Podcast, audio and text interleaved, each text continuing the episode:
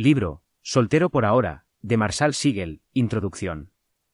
Vivimos en una sociedad donde uno puede conseguir todo al instante. Podemos ver lo que queramos, cuando queramos y donde queramos. Podemos pedir cualquier tipo de comida y en minutos nos la traen directo a casa. Y en cuanto a relaciones se refiere, podemos dar me gusta, coquetear y enviar mensajes desde la seguridad y comodidad de nuestro sillón.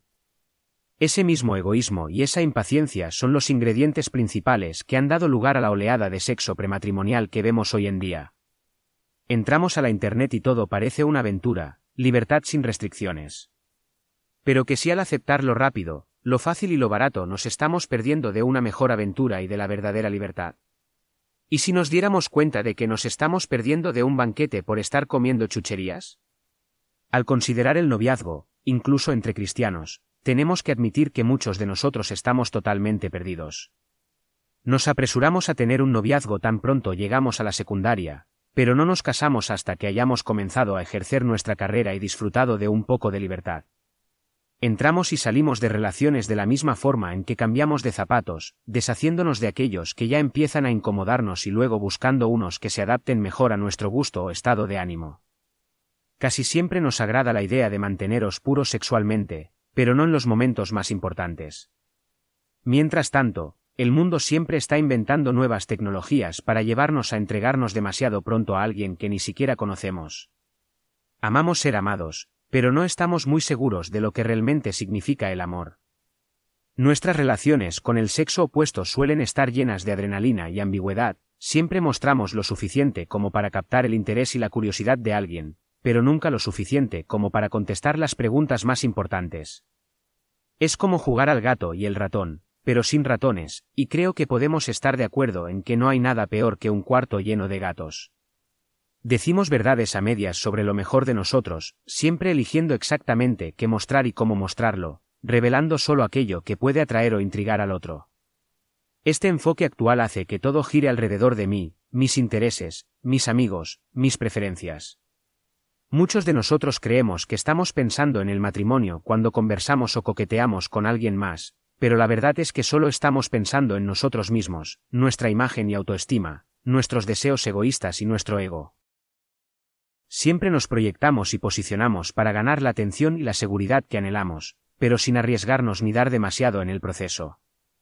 Jesús nos invita a hacerlo de una forma diferente, resistiéndonos y superando lo que es común entre los solteros de la actualidad. Cuando la sociedad quiere medir nuestra dignidad e identidad basándose en la cantidad de personas a quienes le agradamos, y en quiénes son esas personas, Él nos recuerda que somos más valiosos de lo que nos imaginamos y que el amor que nos define es muy superior al amor humano. En contra de toda esa ambigüedad, Él nos capacita para ser intencionales, para tener la libertad de comunicarnos claramente en amor, y para conocer y ser conocidos en las relaciones. Mientras muchos se sumergen insensatamente en esta generación del yo, él nos libera del egoísmo, mostrándonos cómo poner los intereses, las necesidades y los corazones de otros antes que los nuestros, y enseñándonos a no satisfacernos a expensas de otros. Y aun cuando todos se sientan con el derecho a tenerlo todo ahora, Él nos aparta como los extraños y valientes que están dispuestos a esperar. Si el noviazgo cristiano, el proceso intencional, abnegado y basado en la oración de procurar el matrimonio, nos parece esclavitud, no lo estamos entendiendo. Si la promiscuidad sexual sin compromisos nos parece libertad, no lo estamos entendiendo. Jesús exige más de nosotros, pero lo hace para darnos algo mucho mejor. Soltero. Por ahora. Algunos de ustedes se identificarán rápidamente con el título de este libro, y otros se sentirán ofendidos por él. Si te encuentras en el segundo grupo, quizá estás leyendo esta introducción buscando validar tu descontento con tan superficial perspectiva de la soltería. ¿Por qué nos definimos a nosotros mismos por la ausencia del matrimonio, especialmente cuando muchos de nosotros somos hijos del Dios viviente mediante la fe en Jesús, comprados a un precio infinito, llenos de poder divino y poseedores de la promesa de una vida y felicidad eternas? Aunque yo mismo respondí de esa manera al consejo y al aliento que recibí de los casados en mis días de soltería. Dejen de definirme por mi soltería. He llegado a apreciar la frase soltero, por ahora, por al menos cuatro razones. Primero, existen muchos cristianos que tienen un profundo deseo de casarse, personas cuyos corazones anhelan encontrar un cónyuge. Creen que es un llamado de Dios para sus vidas, pero que continúa como un llamado que aún no se ha realizado o confirmado. Muchos de ellos han intentado procurar el matrimonio de la forma correcta, sin sumergirse tan rápidamente, estableciendo estándares y límites claros, y aprendiendo de buenos amigos o consejeros. Pero no ha funcionado. Los noviazgos que han tenido no han terminado bien, o nadie ha mostrado interés. Otros se han sumergido en una relación tras otra, impulsados por sus deseos de intimidad y arrastrados hacia la inmoralidad sexual y el remordimiento. Les han dicho que su deseo es bueno, pero no tienen idea de cómo dar el siguiente paso, o de qué pensar sobre estos meses o años de soledad y quebrantamiento. Quizá tú no eres así, pero yo sí lo fui, y es probable que así sean algunos de tus amigos cristianos. Mi intención es mostrar que nuestra espera y nuestro anhelo deben reflejar todo lo que Jesús ya nos ha dado y prometido, y que debemos honrar la obra que Él nos ha encomendado en todas las épocas de nuestra vida, sin importar nuestro estado civil. En segundo lugar, estadísticamente, la mayoría de ustedes se casará. Algunos serán llamados a una vida de soltería, y es hermoso ver a los solteros disfrutando a Cristo y sirviendo a otros. El mundo se sorprende al ver a alguien cambiando el placer del amor marital y la intimidad sexual por el amor a Dios y por una vida de entrega para atraer a otros hacia Cristo. Pero la mayoría de ustedes se casará, aunque no lo vean venir ni esté en su lista de prioridades por ahora. Si la tendencia de los últimos siglos continúa, el creyente promedio se termina casando tarde o temprano. Por eso me parece apropiado hablarle a la mayoría de los creyentes entre 20 y 40 años como si algún día fueran a casarse. No debemos ser consumidos por esa realidad, ni definir nuestro progreso o contentamiento por nuestro estado civil, ni entregarnos por completo a la búsqueda del matrimonio. Sin embargo, si debemos prepararnos para estar listos y ser fieles si Dios nos llama a amar y servir a un cónyuge. Algunos de ustedes no están convencidos todavía, continúan siendo escépticos y sintiéndose ofendidos. Irónicamente, esa es otra razón por la que me gusta la frase soltero, por ahora. Cada vez más, los jóvenes tienden a sentir desilusión y pesimismo cuando piensan en el matrimonio. Existen varios factores aquí, estoy seguro de ello. El divorcio puede ser el más grande de ellos. Muchos hemos experimentado el dolor del divorcio de nuestros padres, o lo hemos visto en las vidas de amigos. ¿Por qué debería pensar que mi matrimonio sobreviviría? ¿Por qué me arriesgaría a sufrir esa clase de remordimiento y dolor? Quiero que al menos algunos de ustedes vuelvan a creer en el matrimonio. Una de las cosas más radicales y contraculturales que podemos hacer para declarar nuestra fe en Jesús es casarnos con alguien y permanecer fiel a ese cónyuge hasta la muerte. Finalmente, de este lado del cielo todos estamos esperando nuestra boda. Cada celebración de bodas es una pequeña e inadecuada imagen de una boda que está por venir, aquella en la que seremos entregados para siempre a nuestro Salvador y Rey. En ese día, cantaremos, alegrémonos y regocijémonos y démosle gloria. Ya ha llegado el día de las bodas del Cordero. Su novia se ha preparado, Apocalipsis 19, 7. Dios creó nuestros matrimonios para que apuntaran hacia el gran matrimonio que todo creyente anhela. La forma en que amemos a nuestro cónyuge, por más imperfecto que sea ese amor, dice mucho de la clase de amor que Dios tiene por nosotros, pero palidecerá ante lo que nos espera, una eternidad de paz, gozo y vida comprada para nosotros por nuestro esposo en la cruz. Un día le veremos cara a cara. Será la mejor reunión familiar de todos los tiempos, la boda de las bodas, cuando Dios reciba con brazos abiertos a quienes han sido hechos hermosos por la sangre de Jesús. Todos estaremos casados, y ese matrimonio debe moldear todo deseo y anhelo que tengamos en esta vida. Cuando pienses en tu soltería, no pienses en lo que aún no eres. Si estamos en Cristo, nunca más seremos definidos por lo que no somos. Tenemos demasiado en el cómo para desalentarnos por aquello que no tenemos, incluso cosas que son importantes en esta vida como un trabajo, un cónyuge o hijos. Las cosas que llenan nuestras vidas y nos hacen felices aquí son meros granos de arena comparadas con las infinitas playas de conocer a Cristo. Después de todo, fue un soltero el que dijo, todo lo considero pérdida por razón del incomparable valor de conocer a Cristo Jesús, mi Señor. Por él lo he perdido todo, y lo tengo por estiércol, a fin de ganar a Cristo y encontrarme unido a Él. No quiero mi propia justicia que procede de la ley, sino la que se obtiene mediante la fe en Cristo, la justicia que procede de Dios, basada en la fe, Filipenses 3, 8 al 9. Mi historia de soltería. Recuerdo que quería casarme mucho antes incluso de poder conducir. Quizá vi muchas películas de Disney. Quizá me estaba quemando desde muy joven. 1 Corintios 7, 9. Creo que el deseo nació, al menos en mis mejores momentos, al ver el amor que mis padres se tenían.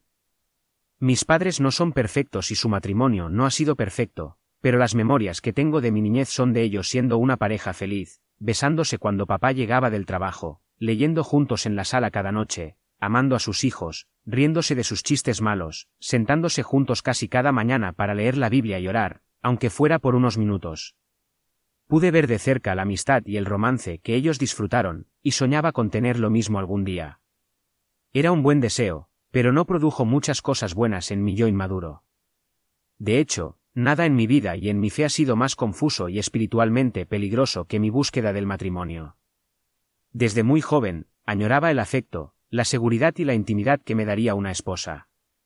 Tristemente, esos deseos hicieron más daño que bien. Comencé a tener noviecitas demasiado temprano.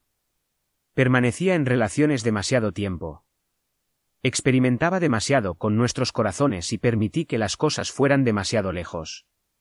Dije, te amo demasiado pronto. Estaba desesperado por encontrar amor, pero mi corazón y mi esperanza no estaban anclados en Cristo. Así que siempre terminaba donde comenzaba, solo, pero más inseguro y avergonzado. Pequé contra muchas muchachas y las lastimé porque solo pensaba en mí, en lugar de comportarme como un hijo de Dios, guiando las relaciones con amor y dominio propio. Dios me retuvo el matrimonio casi hasta los 30, así que, por más de una década, mi soltería se convirtió en un recordatorio de que lo había hecho mal y de que había perdido muchas oportunidades. Conocí a Elise Fallen era el 11 de octubre de 2012, un día antes de que camináramos lado a lado en la boda de unos amigos como parte del cortejo. Nos casamos dos años y medio después. Yo tenía 29 años. Ella 28. Escribí gran parte de este libro, y aprendí la mayoría de las lecciones, antes de casarme. Dios me enseñó mucho a través de ella en esos dos años, especialmente a través de su contentamiento en Jesús, de su vida de oración y de su celo por la pureza. Mi relación con Falle fue una inesperada e inmerecida bendición en mi errada búsqueda del matrimonio. Gran parte de nuestra historia está dispersa por el libro, pero nuestro noviazgo, nuestro compromiso y ahora nuestro matrimonio, es una historia en la que Dios está enmendando lo que estaba roto, restaurando lo que se había perdido, redimiendo lo que había salido mal, y construyendo algo completamente nuevo. Mirando hacia atrás, estoy convencido de que Dios me retuvo el matrimonio para disciplinarme, no para castigarme, sino para prepararme y hacerme madurar como hombre y futuro esposo. También creo que me retuvo el matrimonio para acercarme a Él y permitir que yo utilizara mis dones para servir a otros mientras estaba soltero. Es por esto que Soltero por ahora no es un libro en el que aprenderás a esperar en silencio en algún rincón del mundo hasta que Dios te traiga un cónyuge, sino uno que quiere animar a esta generación de hombres y mujeres solteros a que se olviden de la culpa, el egoísmo y la autocompasión, y se enfoquen en amar profundamente a Cristo y en servir con creatividad y dedicación a los demás. La vida del soltero. Este es un libro para solteros que no trata principalmente sobre el matrimonio ni el noviazgo. Me propuse escribir un libro para solteros que tratara sobre Dios y sobre nuestro rol en su mundo. En lugar de enfocarme en deberes y prohibiciones, mi intención es mostrarle a los solteros lo que Dios tiene para ellos ahora. La primera mitad del libro se enfoca en la vida del soltero, en el gozo, el propósito y el sentido de pertenencia que podemos experimentar como solteros. Con todo mi corazón, quisiera hacerte saber que fuiste creado para algo mejor que el matrimonio, el matrimonio nunca te satisfará ni saciará tus necesidades más profundas. Ese vacío en nuestros corazones consumirá y destruirá toda relación en la que esperemos que la otra persona nos haga felices o nos complete. Y lo digo como alguien que persiguió el matrimonio por años, relación tras relación, buscando amor, valor e identidad en una esposa. Estos capítulos abordan la soltería, pero no hablarán sobre la situación de cada soltero. La soltería toma muchas formas y presenta diferentes pruebas a lo largo del tiempo. Mi historia de soltería empezó en mi adolescencia y se extendió casi hasta mis 30 años, así que escribo pensando principalmente en jóvenes. Si no es tu caso, podrías desilusionarte porque no te hablo más a ti, pero espero que puedas llevarte más de lo que esperas. Podría haber escrito otro libro que solo tratara acerca del noviazgo, pero no lo hice. Escribí sobre la soltería y el noviazgo porque las cosas más importantes que aprendí en la soltería y en el noviazgo no fueron acerca del noviazgo o del matrimonio. Fueron acerca de la vida y de Dios, sobre encontrar el verdadero propósito y la verdadera satisfacción, cuyas profundidades son mayores a las que podríamos experimentar en cualquier romance. El matrimonio no habilita los planes y propósitos que Dios tiene para nosotros. Él nos envía al mundo en el momento en que nos salva, no en el momento en que nos casamos. Los cristianos solteros no son cristianos de las ligas menores. Eres tan cristiano como cualquier otro cristiano, el mismo Salvador nos rescata de desperdiciar nuestras vidas, el mismo Espíritu nos hace nuevas criaturas y nos capacita para llevar a cabo la misma misión de hablarle a todo el mundo sobre Jesús. En la segunda mitad del libro, nos enfocaremos en el noviazgo. Comenzaremos por reconstruir la visión del matrimonio que eclipsa las pequeñas y vanas imágenes que hemos visto en las películas y en las series. Nos preguntaremos qué es lo que hace que valga la pena esperar al matrimonio. La realidad es que muchos de nosotros lo deseamos por las razones equivocadas o por razones secundarias. Otros están preparados para olvidarse del por completo. Dios hizo algo singular y sorprendentemente hermoso cuando unió al hombre y a la mujer, pero no podremos relacionarnos correctamente si no tenemos una idea clara del diseño del matrimonio. En el resto de los capítulos veremos lo que debe distinguir a un creyente en su búsqueda y en el noviazgo. ¿Cómo sé que esa persona es la indicada? ¿Cuáles límites deberíamos establecer en nuestra relación? ¿Qué hago cuando ella termina la relación? Nuestras relaciones deben mostrar que Jesús es real y que es digno de nuestra confianza.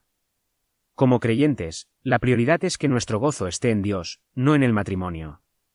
Para que alguien pueda hacernos felices en el matrimonio, antes tenemos que haberle entregado nuestros corazones a Dios. El amor más seguro, la felicidad más plena y el propósito más alto están disponibles para ti en Jesús, tal y como eres. Encuéntralos primero en él y tendrás un matrimonio mucho más feliz y significativo, si es que Dios decide algún día proveerte un esposo o una esposa. Y si su sabiduría y su infalible amor por ti determinan que lo mejor para ti no es el matrimonio, aún así disfrutarás la soltería mucho más de lo que te imaginas.